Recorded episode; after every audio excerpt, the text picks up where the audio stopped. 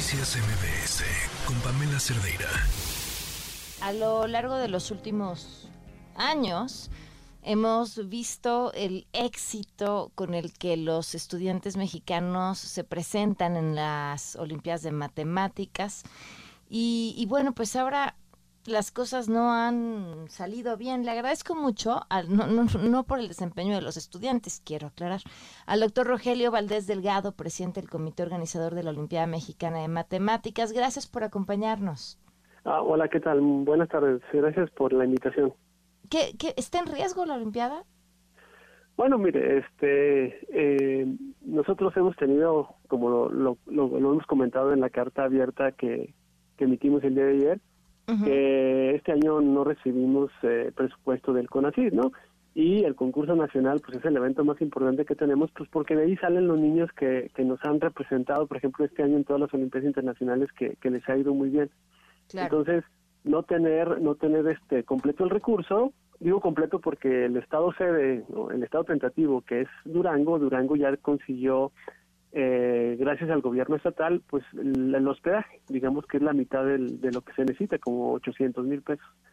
Entonces nosotros estábamos solicitando a CONACYT o, o, al gobierno que nos pudieran apoyar para, para completar este eh, el monto para, para llevarlo a cabo, ¿no? Entonces esa fue la, la el, el, mensaje o la idea original para emitir esa carta, ¿no? Pero, pero eh, el CONACYT históricamente, según esta carta, si no me equivoco, siempre los ha apoyado.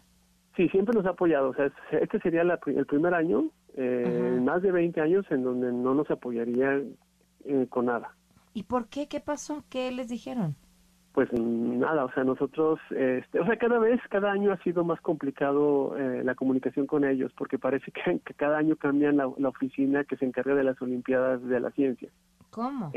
Sí, o sea, primero la, estuvo en una oficina, luego en otra, y entonces siempre hay un problema de comunicación, porque siempre nosotros a las nuevas personas que están en esas oficinas les tenemos que explicar que cómo funciona Otra la Olimpiada, todo. etcétera, ¿no?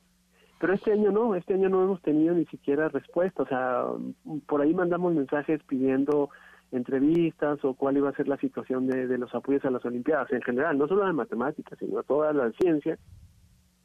Y sí, nos, nos contestaron el primer correo este que lo iban a ver, pero después mandamos varios mensajes y ya no nos contestaron, ¿no? Entonces, ya ahorita en estas alturas del año, eh, pues ya es, es, complicado, porque los apoyos de CONACYT usualmente llegaban en junio, en julio, pues porque teníamos muchas cosas que hacer durante el año, ¿no? Entonces, este año, pues no, no, no hemos recibido esto. Ahora, eh, ¿qué es? Entonces no hay explicación. ¿Hacen esta carta? ¿Después de la carta hubo alguna respuesta? Mm, Del gobierno no, hemos tenido respuestas de, de muchas muchas personas que nos han apoyado, digamos, con, con pequeños montos o, o, o montos más importantes. Ahorita parece ser que hay un empresario, todavía no lo quiero asegurar, anunciar este eh, formalmente, pero parece que hay un empresario que nos va a apoyar con una cantidad suficiente como para completar ya el concurso nacional. Pero del gobierno no, no hemos recibido ninguna ninguna respuesta. ¿Quién, quién es el, el empresario? Todavía no le puedo decir porque ah. estamos todavía en plática. En proceso de que persona. suceda. Pero, ¿perdón? ¿Cuántos niños participan en la Olimpiada?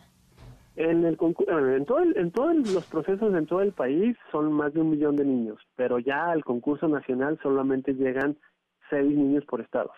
Entonces son 192 en el concurso nacional, pero pues ellos representan a, a muchos niños en sus en sus escuelas, en sus estados. Es de, de, preocupar, pues te agradezco muchísimo que nos hayas tomado la llamada no, y muchas... pues, ojalá ojalá lo cierren.